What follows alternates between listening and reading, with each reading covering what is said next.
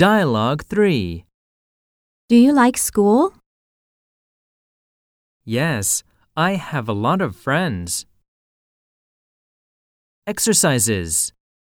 Yes, I have a lot of fun. Yes, I have a lot of good teachers. More expressions. No, it's too hard. It's just so so. I find the studies quite interesting.